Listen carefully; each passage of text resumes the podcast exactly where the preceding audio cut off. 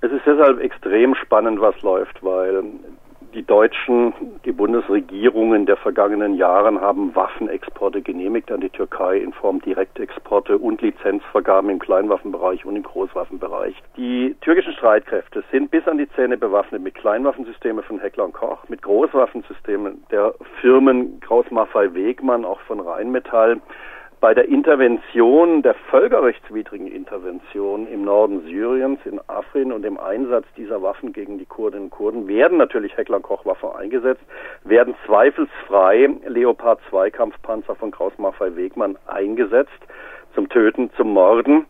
Das ist äh, grundgesetzwidrig, das ist völkerrechtswidrig und Angela Merkel und Sigmar Gabriel verantworten diese Rüstungsexportpolitik durch ihre Zustimmungen im Bundessicherheitsrat, durch ihre Genehmigungspolitik, die dann umgesetzt wird vom Bundeswirtschaftsministerium und Bundesausfuhramt. Das heißt, wir haben hier eine Situation, wo man seitens der Bundesregierung sofort alle Waffenexporte in die Türkei stoppen müsste, und zwar für immer und ewig, alle Waffen zurückfordern müssten, die da eingesetzt werden und sagen müsste, wir haben endlich kapiert, dass diese deutschen Kriegswaffenlieferungen in Krisen- und Kriegsgebiete an den NATO-Partnern der Türkei nie wieder sein dürfen.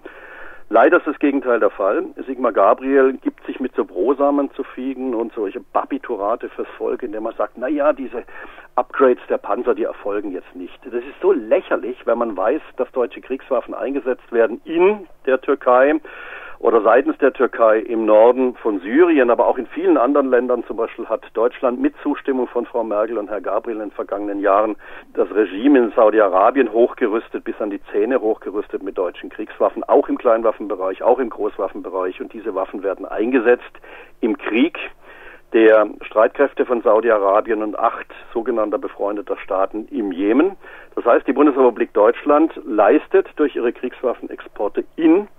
solche Staaten, die Krieg führen, wie Saudi-Arabien und die Türkei, Beihilfe zu schweren Menschenrechtsverletzungen und im Fall der kriegsführenden Staaten auch Beihilfe zum Mord.